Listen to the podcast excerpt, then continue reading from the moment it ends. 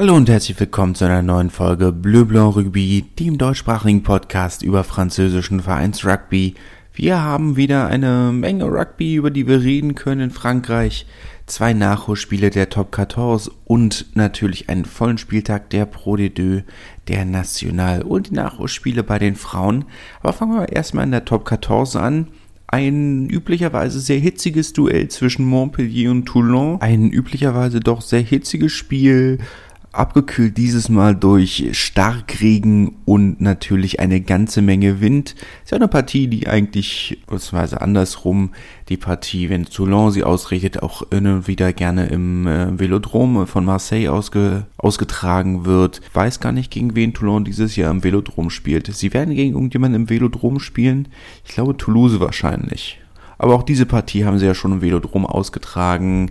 Ähm, ansonsten auch gerne gegen USAP. Ist natürlich auch, bietet sich ja an, die Provence, äh, die Provence, beziehungsweise die Provençal oder das Provençal, die Sprache hat ja eine sehr starke Nähe zu den Katalanen und zum Katalanischen, werden ja als sogenannte Schwestersprachen bezeichnet. Die, Kata äh, die provenzalische Hymne äh, bezeichnet die Katalanen sogar als Brüder, aber das ist jetzt schon wieder äh, sehr früh abgedriftet heute. Abgedriftet, nee, oder nicht abgedriftet ist Louis Foursons Bourdet, der alle 18 Punkte von Montpellier erzielt hat, 16 Punkte für Toulon, drei Penalties von Anthony Belot und ein Strafversuch in der 73. Minute. Toulon hatte noch die Gelegenheit, das Spiel zu gewinnen, nach der Sirene mit einem Penalty-Kick von Gervais Cordin, dem Flügelspieler, der den Kick von knapp 50 Metern bei sehr, sehr widrigen Bedingungen äh, nicht ganz über die Mittelstange bringen konnte. Insgesamt natürlich entsprechend der Witterungsbedingungen eine absolut katastrophal maue Partie. 74 Kicks insgesamt, das ist fast ein Kick pro Spiel, äh, pro Minute, pro Spiel. Äh, ein Kick pro Minute ähm, war auch nicht mehr drin, wenn man ganz ehrlich ist. Für Montpellier die werden damit zufrieden sein. Es haben ja insgesamt knapp 18 Spieler gefehlt zwischen Verletzungen und Länderspielen. Äh, Toulon haben nicht ganz so viele Spieler gefehlt. Sie waren deutlich näher an der, in Anführungszeichen, Normalbesetzung dran. Aber für die ist immerhin ein Punkt, ein wichtiger Punkt im Nicht-Abstiegskampf rausgesprungen. Und damit kann man dann zufrieden sein. Deutlich spektakulärer war die Partie am Sonntagabend zwischen Clermont und äh, Bordeaux-Bègle. Beide Vereine ja unter der Woche auch mit anderen Headlines, wenn man so formulieren kann, Clermont, die mithilfe der Fans ihr neues Maskottchen designen wollen oder designen und da jetzt fleißig Umfragen rumgeschickt haben. Und Bordeaux, die äh, tatsächlich als erste LNR-Mannschaft, als erste der 30 Profivereine, beziehungsweise der 30 Vereine der Ligue Nationale de Rugby, der Top 14 Pro D2, äh, ihr Siebener-Programm professionalisieren. Dort werden äh, jetzt einige, mindestens ein Auswahlturnier quasi stattfinden und äh, dort werden dann einige Spieler mit Profiverträgen für die nächstjährige oder für die kommenden äh, Super Sevens ausgestattet. Die sollen also schon deutlich früher professionell spielen. Bordeaux hat ja immer ein bisschen mau abgeschnitten. Das soll sich jetzt also ändern. Aber gut, für Bordeaux äh, im 15er, sagen wir es mal so rum, im Ligabetrieb, war das jetzt tatsächlich schon die fünfte Niederlage in Folge. Das ist ein sehr mauer, eine sehr maue Serie, die, die sie aktuell haben, auch wenn ich persönlich sagen muss, dass diese 29 zu 26 Niederlage einen Fortschritt darstellt. Die letzten Spiele war Bordeaux vor allem offensiv sehr schwach. Ja, sie haben Versuche gelegt, aber nicht aus dem keine eigenen Versuche kreiert, sagen wir es mal so. Es waren gegnerische Fehler, die sie ausgenutzt haben und sicherlich hat, ist das auch wichtig. Aber man hat irgendwo gesehen, dass sie es nicht geschafft haben, wirklich ein Offensivspiel zu konstruieren, ähm, das spielerisch zu lösen und da wirklich offensiv was aufzubauen. Und das hat sich jetzt geändert. Zwei sehr schöne Versuche, unter anderem von Biel Biarre, der die Saison wirklich herausragend spielt. Das ist ja seine erste, er ist nicht mal ein Profi aktuell, glaube ich, oder sagen wir mal in Anführungszeichen, natürlich wird er professionell spielen, aber ich glaube, er ist noch nicht im ersten Kader, sondern technisch gesehen noch bei der U23. Und äh, ein zweiter Versuch von Jan Gurge, dem Neuner, der Max Lucu vertritt. Auf der 10 äh, natürlich François Tranduc, äh, Jalibert zum einen nach wie vor nicht hundertprozentig fit und wenn er fit wäre, wäre er natürlich bei der Nationalmannschaft gewesen. Äh, Matteo Garcia, der andere U23-Spieler oder einer der anderen U23-Spieler, die diese Saison eine wirklich herausragende Leistung gezeigt haben, äh, ist dann später gekommen. Ähm, auch positiv hervorheben möchte ich Pierre Beauchaton, der ja nicht allzu viele Chancen hatte, sehr hoch gehandelt, bevor er gekommen ist aus Bourg-en-Bresse, ist ja ähm, mit 18 Jahren hat er ja schon äh, fast die ganze Saison für Bourg-en-Bresse letzte Saison in der dritten Liga gestartet, war sogar in das äh, Six Nations Trainingslager eingeladen als Trainingspartner ähm, von, der, von der Nationalmannschaft, ist also mit sehr großen Vorschusslorbeeren angekommen, konnte nicht, konnte sich anfangs nicht wirklich durchsetzen, hat jetzt einige Chancen bekommen und ähm, sehr viel Potenzial gezeigt, auch wenn er sicherlich nicht ganz so gute Leistung gezeigt hat wie in Bourg-en-Bresse, aber eben halt auch gegen, er spielt halt auch nicht gegen, sagen wir mal, Semi-Profis in Obenast, sondern äh, gegen Arthur Ethuria und Judicael Cancorier, zwei Nationalspieler, das ist dann schon ähm, ein anderes Kaliber. Und da dann mitzuhalten, ist sicherlich ein sehr positives Zeichen. Clermont haben definitiv noch eine Stufe raufgelegt, muss man sagen. Wo man letzte Woche, wo sie zwar auch gewonnen haben, aber letzten Endes sehr in Anführungszeichen dreckig gewonnen haben. Das soll jetzt gar nicht im Sinne von, äh, sie haben schmutzig gespielt, sondern sie haben eben insgesamt dann doch ähm, nicht besonders doll gespielt. Sie haben solidarisch gespielt, sie haben gutes Teamplay gezeigt, aber sie haben eben nicht wirklich brilliert. Und das war jetzt dann schon anders, wo sie ein deutlich offensiveres Spiel aufgezogen haben. Einige, beziehungsweise zumindest den einen Versuch sehr offensiv, äh, was heißt sehr offensiv, sehr schön rausgespielt haben äh, durch Alivereti Raka. Ähm, der Strafversuch war auch gut herausgespielt, aber eben anders gut herausgespielt. Da kann man insgesamt schon zufrieden sein, vor allem, weil man eben doch zeigt, okay, man, man ist zwar vielleicht nicht mehr das Top-Team, das man mal war, aber man muss immer noch mit ihnen rechnen. Sie sind halt immer, sie sind jetzt aktuell punktgleich mit Toulouse auf dem achten Platz. Toulouse auf dem siebten, aber beide bei 48 Punkten, auch wenn Toulouse natürlich ein Spiel weniger hat. Aber man hat realistische Chancen auf die Top 6 und das sah lange ja absolut so nicht danach aus. Und dann ist das schon eine Sache, mit der man zufrieden sein kann. Gut, sie haben jetzt auch einen neuen Trainer mit Jono Gibbs ähm, der zwar schon mal da war, aber eben nach, naja, über zehn Jahren mit Franck Azemar an der Spitze ist das sicherlich auch eine Veränderung, die Zeit braucht, um zu greifen. Und vielleicht haben wir den Zeitpunkt dann ja jetzt doch erreicht. Und das wäre dann ja auch sehr schön. Kommen wir zur Pro D2. Dort aufgrund des äh, Frankreich-Spiels am Freitag ja nur ein einziges Spiel am regulären Spiel Spieltag. Normalerweise spielen sie ja freitags und haben ein Spiel am Donnerstag, diesmal eben andersrum, ein Spiel am Freitag und der Rest am Donnerstag. Und äh, fangen wir einfach mal direkt an mit äh, dem interessantesten Spiel aus in Anführungszeichen deutscher Perspektive. Béziers gegen Wann. Beide deutschen Nationalspieler haben gespielt. Chris Hissenbeck von Anfang an. Er musste in der 50 Minute dann vom Feld und Erik Marx ist zur Halbzeit oder direkt nach der Pause gekommen. Ähm, 27 zu 21 ist es letzten Endes ausgegangen für Bézier, die sehr solide gespielt haben. Wann läuft mittlerweile so ein bisschen die Zeit davon, muss man sagen. Äh, da man der schlechte Saisonstart äh, straft sich jetzt ein bisschen aus. Sechs Spieler hat Wann noch. Man liegt 13 Punkte hinter Carcassonne auf dem sechsten Platz könnte schwierig werden, da jetzt noch an die Playoffs zu kommen. Der langsame Saisonstart wirklich, ähm, ja, naja, gut. Aber wie sie ist natürlich auch trotz der ebenfalls etwas mauen Saison, beziehungsweise sie haben ja doch solide gestartet und sind dann wenig abgerutscht, aber so langsam finden sie sich seit zwei, drei Spielen wirklich wieder in Form zurück eigentlich seit naja, vier, fünf Spielen, ein bisschen länger schon. Entsprechend dieser Sieg gegen Wann auch keine Überraschung. Ist natürlich enttäuschend. Zum einen war man dann ja Wann doch unterstützt mit zwei, äh, mit zwei schwarzen Adlern und zum anderen, weil ich als ähm, mit jemandem, der dessen Familie aus Nabonne kommt, äh, doch Bézier etwas abneigend gegenüberstehe. Das ist so ein bisschen, Bézier ist das Gelsenkirchen zu unserem Dortmund beziehungsweise andersrum, je nachdem, wie man die Erfolgsverhältnisse werten möchte. Bézier ja dann, dann global gesehen doch deutlich erfolgreicher gewesen historisch mit seinen 14 Meister, mit seinen 12 Meistertiteln mit 14 Jahren in der Amateurära. Von daher äh, muss man das Ganze dann vielleicht doch ein bisschen umdrehen. Narbonne ja nur zweimal Meister geworden, unter anderem ein sehr kontroverses Finale gegen Bézier verloren. Da aber gut. Äh, das ist ja schon ein wenig hier und das war auch nicht zu meinen Lebzeiten.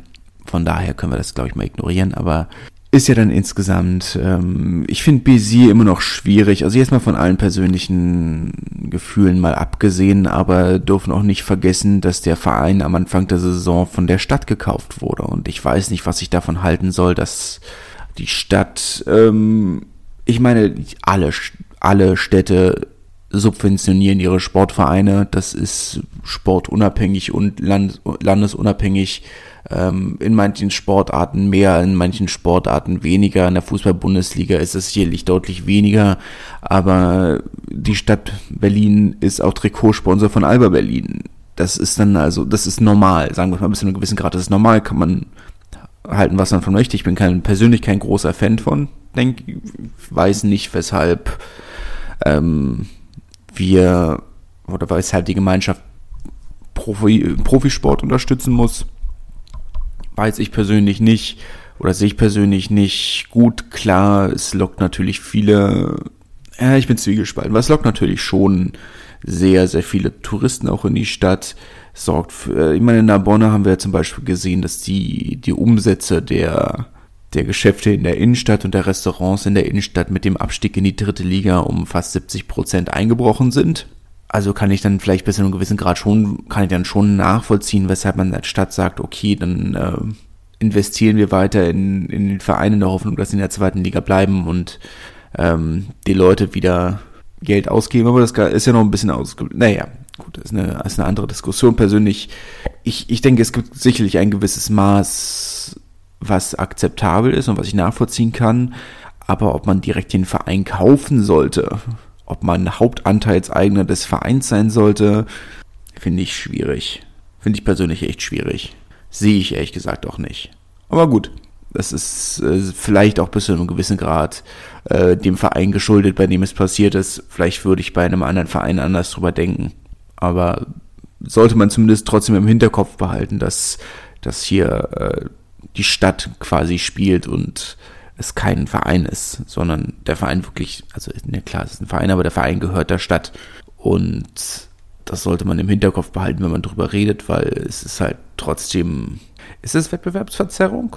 Jetzt kann man natürlich sagen, jeder Verein, die, das Gros der Vereine, die meisten Vereine auch in der zweiten Liga haben, ja, was heißt die meisten? Aber einige von denen haben Investoren, die dahinter stehen, ob es nur Rouen ist oder ähm, Provence hat natürlich auch einen sehr wohlhabenden ähm, Sponsor und Investor und Präsident Montauban, auch Nevers, Oyonnax natürlich mit der ganzen Silikonindustrie, die dahinter steht, ist dann die Stadt Béziers dann vielleicht schon äh, eine der besseren Investoren oder moralisch vertretbaren Investoren als die Silikonindustrie in Oyonnax.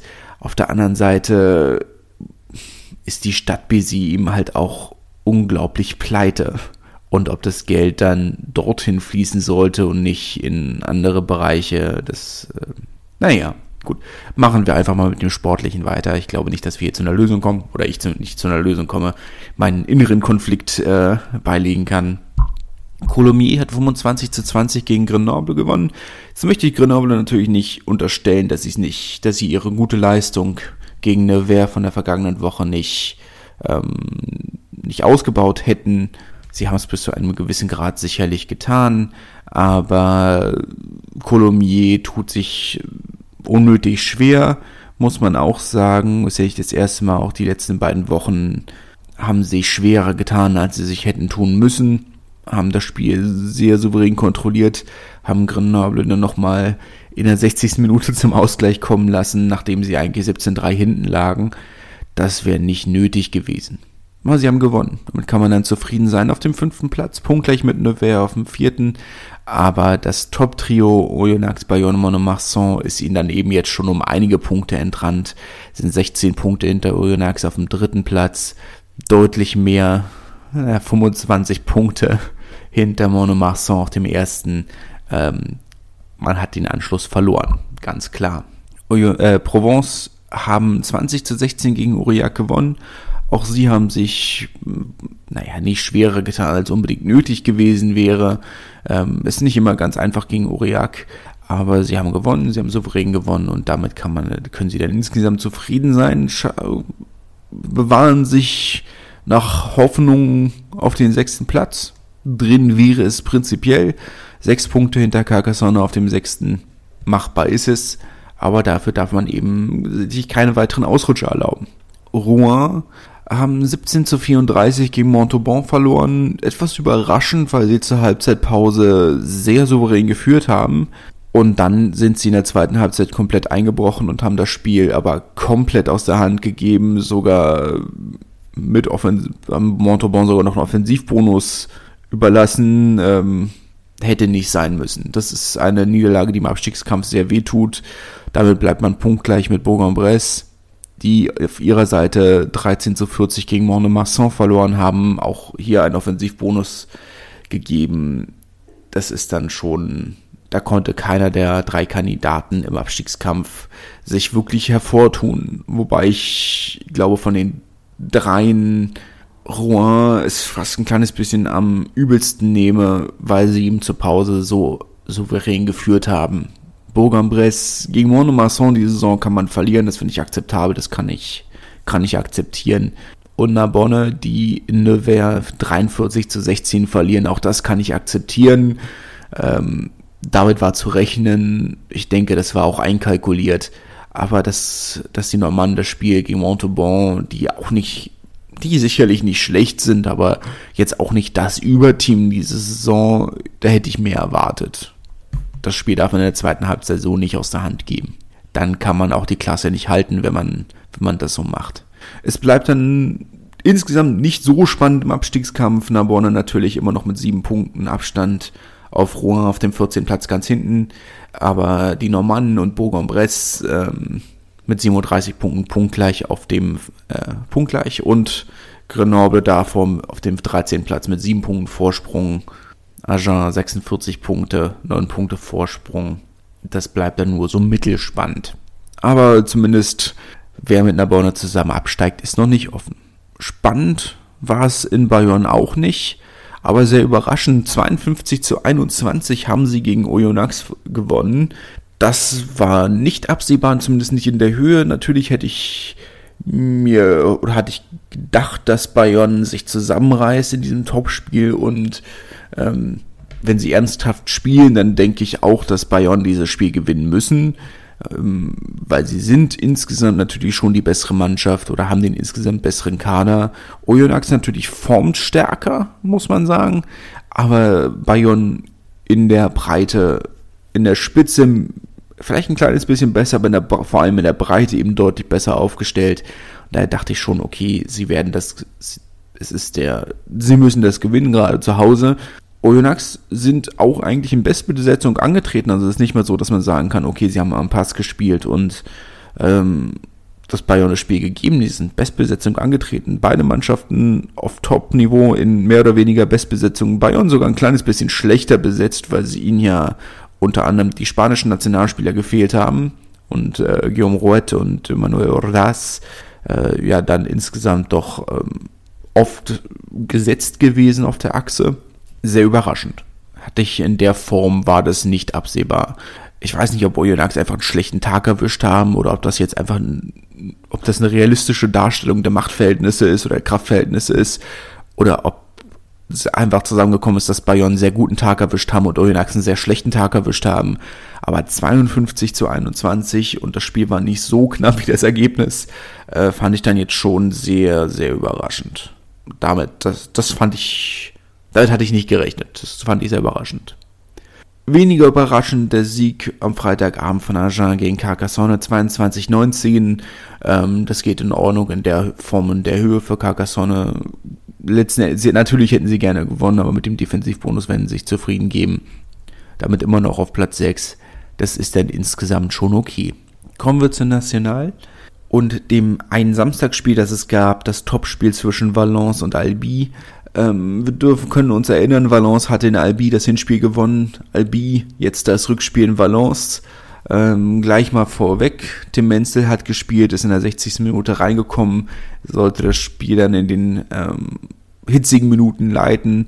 Hat leider nicht ganz so gut funktioniert.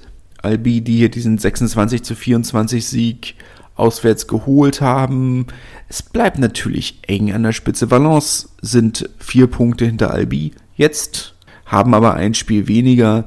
Da bleibt es alles eng oben. Die einzigen, die wirklich ja, vorweg marschieren, sind Massi. Aber das war jetzt dann ja, ich meine, es passiert, es kann passieren, das Spiel ist eng. Ich hätte mir natürlich was, hätte natürlich gedacht, dass Valence so ein Spiel zu Hause gewinnen muss. Albi sind aber natürlich auch keine schlechte Mannschaft. Das muss man auch sagen. Aber das kam dann jetzt schon in der etwas überraschend. Es ist jetzt alles noch keine Katastrophe, es ist alles noch offen. Es sind noch fünf bis sechs Spiele. Also bei manchen fünf, bei manchen sechs da ist noch viel drin und vor allem, weil es ja oben wirklich weiter eng bleibt. Also zwischen Platz, äh, sagen wir mal, 2 und sind wir mal großzügig Platz 8 ist noch sehr viel drin. Naja, gut, so großzügig ist dann doch nicht. Äh, ich sag mal, es ist noch viel Raum im Kampf um die Playoff-Plätze und dann kann viel passieren. Aber ist natürlich äh, von der Seite der Gastgeber etwas enttäuschend, dass sie, dass sie da zu Hause verlieren. Cognac haben wichtige Punkte im Abstiegskampf geholt. 31 zu 20 gegen den direkten Konkurrenten Dijon geholt. Mit äh, keiner der beiden Seiten mit äh, Bonuspunkt. Damit beide punktgleich auf Platz 13 und 14. Zwei Punkte hinter Obernas auf dem ersten Nicht-Abstiegsplatz und fünf Punkte hinter Tarbon Bourgoin. Wichtiger Sieg für Cognac. Die zeigen, sie sind doch nicht tot ähm, wurden ja jetzt in einigen Prognosen für die neu, äh, für die neu geschaffene National 2 für die nächste Saison schon mit reingerechnet. Das wollten sie dann doch nicht auf sich sitzen lassen. Können sie, ja, wichtiger Sieg. Kann man, also kann man nicht anders sagen, dass sie das Spiel gewonnen haben, war nicht selbstverständlich. Sie haben es zu Ende gebracht. Das ist dann, das ist wichtig. Sonst hätten, wären sie, glaube ich, wirklich wahrscheinlich schon abgestiegen. Sonst hätte man sie, glaube ich, wirklich schon abschreiben können. Aber so ist noch viel drin kann auch viel passieren. Äh, Syren hat 19 zu 33 gegen Soyon Goulem verloren. Syren war nach dem Spiel unzufrieden, weil man da gedacht, das Gefühl hatte, dass ähm, die Pfiffe eher für, für Soyon Goulem gefallen sind. Weiß ich nicht. Ähm, ich denke, das Ergebnis ist logisch. Soyon Goulem sind die deutlich bessere Mannschaft. Syren klar hatten die Hoffnung, vielleicht mit etwas Glück doch noch in Richtung der Playoff-Plätze zu kommen, aber das wäre schon sehr viel Glück gewesen. Ich denke, der Sieg geht so klar. Vielleicht, wenn der eine oder andere für Wanders gefallen wäre, wäre das Ergebnis ein bisschen knapper gewesen, aber am Resultat hätte es letzten Endes nicht groß was geändert. Obernas hat überraschend zu Hause gegen Blagnac verloren, 8 zu 23. Blagnac habe ich, hatte ich so nicht im Hinterkopf, dass sie das als Saisonziel den Klassenhalt ausgegeben hatten. Das fand ich ein bisschen, fand, war ich sehr überrascht, ähm, weil sie eigentlich nicht kein, doch einen sehr anständigen jungen Kader natürlich, aber einen anständigen Kader haben, mit dem man durchaus äh, ambitioniert sein könnte. Ob das jetzt nur Taktik ist, den Druck vom Kessel zu nehmen und zu sagen, okay, nein, also, aber ja, ich meine, sie sind auch noch in der Nähe der Playoff-Plätze, da ist viel drin. Sie hatten eine sehr schwache Phase, aber das lag jetzt, lag nicht daran, dass sie nicht das Potenzial gehabt hätten, weiter oben zu stehen. Es war ja nicht so, dass sie, dass sie schlechter gewesen wären. Es war einfach, auch viel Pech dabei. Mit sehr schlechten Witterungsbedingungen, wo sie dann zwar das Spiel letzten Endes, wo sie besser waren, aber die nicht die Punkte gemacht haben umso wichtiger, dass sie es jetzt gegen Obenas getan haben. Obenas, ähm, die damit äh, weiter tief im Abstiegskampf drin sind. Nicht, dass sich das sonst geändert hätte, groß, aber sie hätten sich ein bisschen sicherer fühlen können. Zwei Punkte Vorsprung nur noch. Und Dijon schätze ich insgesamt doch ein bisschen stärker ein. Muss man schauen, was draus wird. Die große Überraschung des Wochenendes war der Sieg in, von Nizza gegen Massy 27 zu 26. Kurt Haupt, der das Spiel gestartet hat aus deutscher Perspektive. Ähm, musste in der 50. Minute dann vom Feld ähm, die übliche Auswechselzeit für erste Reihe Stürmer. Überraschender Sieg. Also hätte ich klar, Massi haben sicherlich es ein bisschen schleifen lassen, aber dass Nizza da hier ein Resultat gegen das absolute Top-Team geholt haben, zumal sie zu Hause ja nicht unbedingt so stark waren diese Saison oder generell nicht so stark waren diese Saison, ist ein wenig überraschend. Das ist ein großer, großer Coup für, für, für Nizza. Hätte ich nicht erwartet. Aber schön. Es zeigt natürlich auch, dass, dass die Playoffs spannend bleiben. Oder sehr spannend werden können. Nizza ja auf dem sechsten Platz, ähm, gegen Massi auf dem ersten. Dass in den Playoffs noch viel drin ist, dass nichts, äh, dass kein Resultat und kein Sieger irgendwo feststeht, ist natürlich irgendwo sehr schön, wenn man jetzt in diese heiße Phase kommt mit diesen. Ich freue mich auf die Playoffs. Es ist, kann sehr spannend werden kann sehr spannend werden. Jetzt von den beiden sehe ich natürlich trotzdem massiv realistischer, sich mittelfristig in der Pro D2 zu halten. Nizza finanzstärker natürlich, aber ob die sich in der Liga halten könnten, weiß ich nicht. Massi traue ich da schon eher zu, aber kann spannend werden. Allein für dieses Jahr kann es sehr spannend werden. Chambéry hat 25 zu 21 gegen Bourgoin gewonnen. Das Derby erwartet, vielleicht ein bisschen knapper, als ich gedacht hätte. Äh, Bourgoin, einen wichtigen Punkt im Nicht-Abstiegskampf holen, kann man aber insgesamt unterschreiben. Chambéry ja auf Platz 5 nach wie vor, ähm, sollten eigentlich rein insgesamt deutlich stärker sein als Bourgoin. Das Ergebnis knapper als gedacht, aber Sieg ist letzten Endes Sieg. DAX hat 29 zu 27 gegen Tarbo gewonnen. Maxim Oldmann mit seinem ersten Versuch der Saison hat gedauert oder hat überraschend lang gedauert. Ich glaube zumindest, dass sein erstes. Viele hat er die Saison nicht gelegt, aber er hat auch viel auf der 15 gespielt. Aber gut, trotzdem. Ähm, ja, meine DAX auf Platz 7 halten sich da, damit natürlich so ein bisschen die Hoffnung am Leben, doch noch in die Playoffs reinzurutschen. Tarbe ist, für sie ist es wenig oder zu wenig ähm, hitzige Partie letzten Endes auch mit den beiden roten Karten am Ende de, des Spiels für Halani Olika, für, für Tarbe und äh, Stemmet auf Seiten von Dax, der Südafrikaner. Hitzige Partie, ich weiß nicht, ob das technisch gesehen als Derby gilt, aber hitzige Partie und Dax letzten Endes dann doch mit dem etwas kühleren Kopf das geht dann auch in Ordnung. Kommen wir zur Adler Watch oder zu den anderen Teilen der Adler Watch, was die deutschen Nationalspieler in Frankreich so angestellt haben. Drei waren es noch, die unterhalb der drei oberen Ligen aktiv waren. Sani Dembele hat für Beauvais gestartet. Äh, sie haben 17 zu 13 beim Stade Longonnet verloren. Voilà. Mika Tjumenev kam in der 50. Minute für Jark äh, oder Jarka Gren, wie auch immer. Sie haben 27 zu 15 in Bédarit Châteauneuf gewonnen.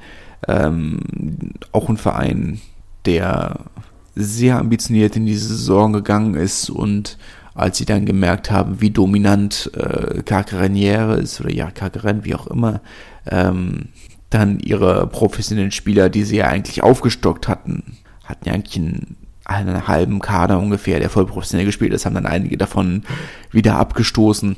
Naja, auch fragwürdig.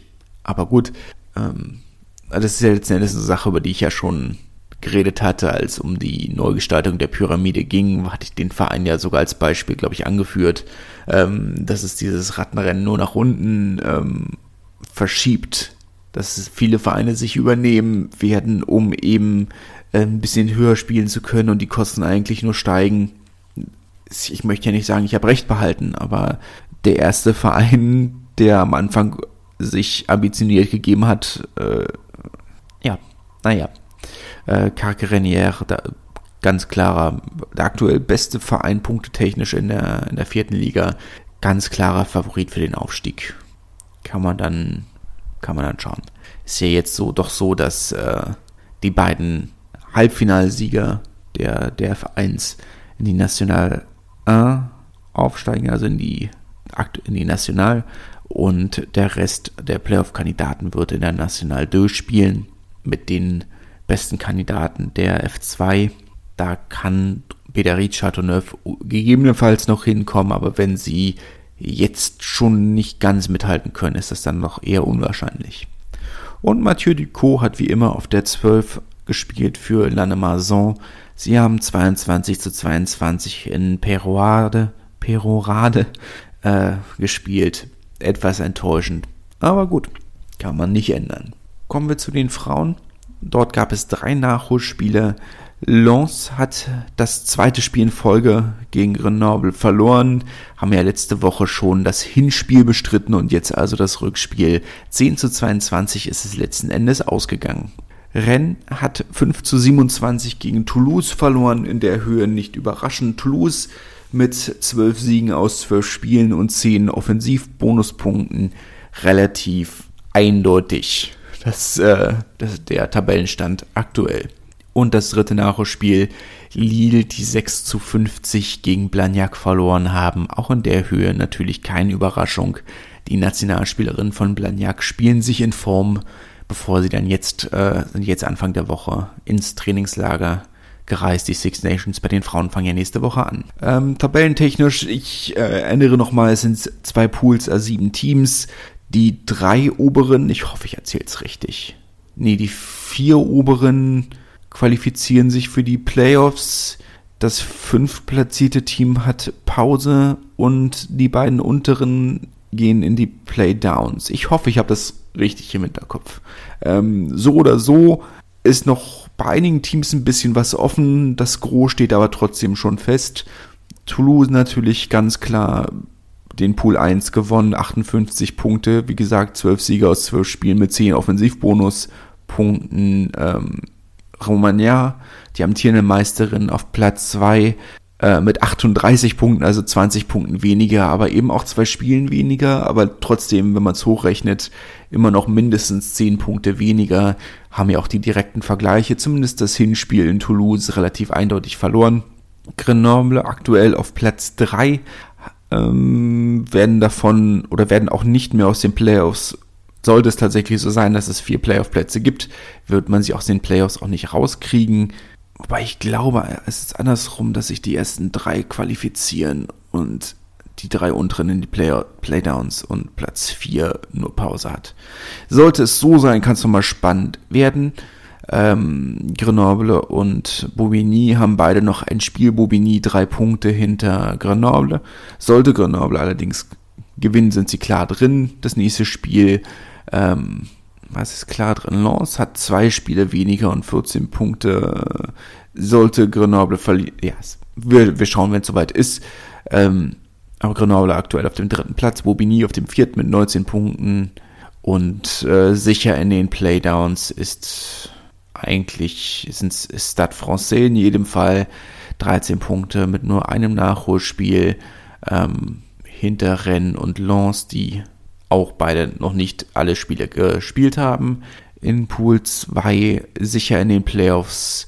Ähm, da ist eigentlich alles entschieden. Bordeaux auf Platz 1 mit einem Spiel weniger, punktgleich mit Montpellier, die schon alle Spiele absolviert haben. Bordeaux ja nur ein einziges Spiel verloren aktuell gegen, in Montpellier und gegen Montpellier mit zehn Siegen aus den gespielten elf Spielen. Montpellier zehn, äh, zehn Siege und zwei Niederlagen, unter anderem eben das Spiel in Bordeaux. Das aber alles soweit klar. Auf Platz 3 äh, hat ein Spiel weniger als Montpellier, könnte also auch noch auf den zweiten Platz vorrücken. Und ansonsten ähm, das eine Team, das definitiv schon abgestiegen ist, ist Bayonne, wissen wir. Äh, die wurden ja vom Spielbetrieb abgemeldet stehen damit aktuell offiziell bei minus 28 Punkten. Und äh, darunter, darüber wird es dann schon, ist dann eigentlich auch schon alles klar. Lille, zwölf, äh, alle Spiele gespielt, zwölf Spiele, davon äh, neun verloren und drei, äh, drei Siege nur. Das ist dann auch schon relativ klar.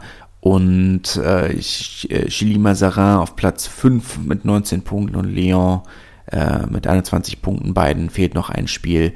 Muss man dann schauen, je nachdem, wie es ist. Aber prinzipiell haben beide noch die Chance, äh, die Klasse zu halten. Das war es schon von meiner Seite. Nächste Woche könnte eine sehr kurze Folge werden. Ähm, Top 14 hat auch wieder nur zwei Nachholspiele. Die Pro de Deux setzt jetzt für zwei Wochen aus. Ansonsten genießt den Super Saturday, die drei Six Nations Spiele auf Modern Sports TV. direkt hintereinander weg. Frankreich und Irland können ja noch gewinnen. Frankreich äh, mit der Chance auf den, äh, den Grand Slam. Wir bleiben gespannt. Also bis dahin, einen schönen Tag, viel Spaß. Tschüss. Wie baut man eine harmonische Beziehung zu seinem Hund auf? Puh, gar nicht so leicht. Und deshalb frage ich nach, wie es anderen Hundeeltern gelingt, beziehungsweise wie die daran arbeiten. Bei Iswas Dog reden wir dann drüber. Alle 14 Tage neu mit mir, Malte Asmus und unserer Expertin für eine harmonische Mensch-Hund-Beziehung, Melanie Lippisch.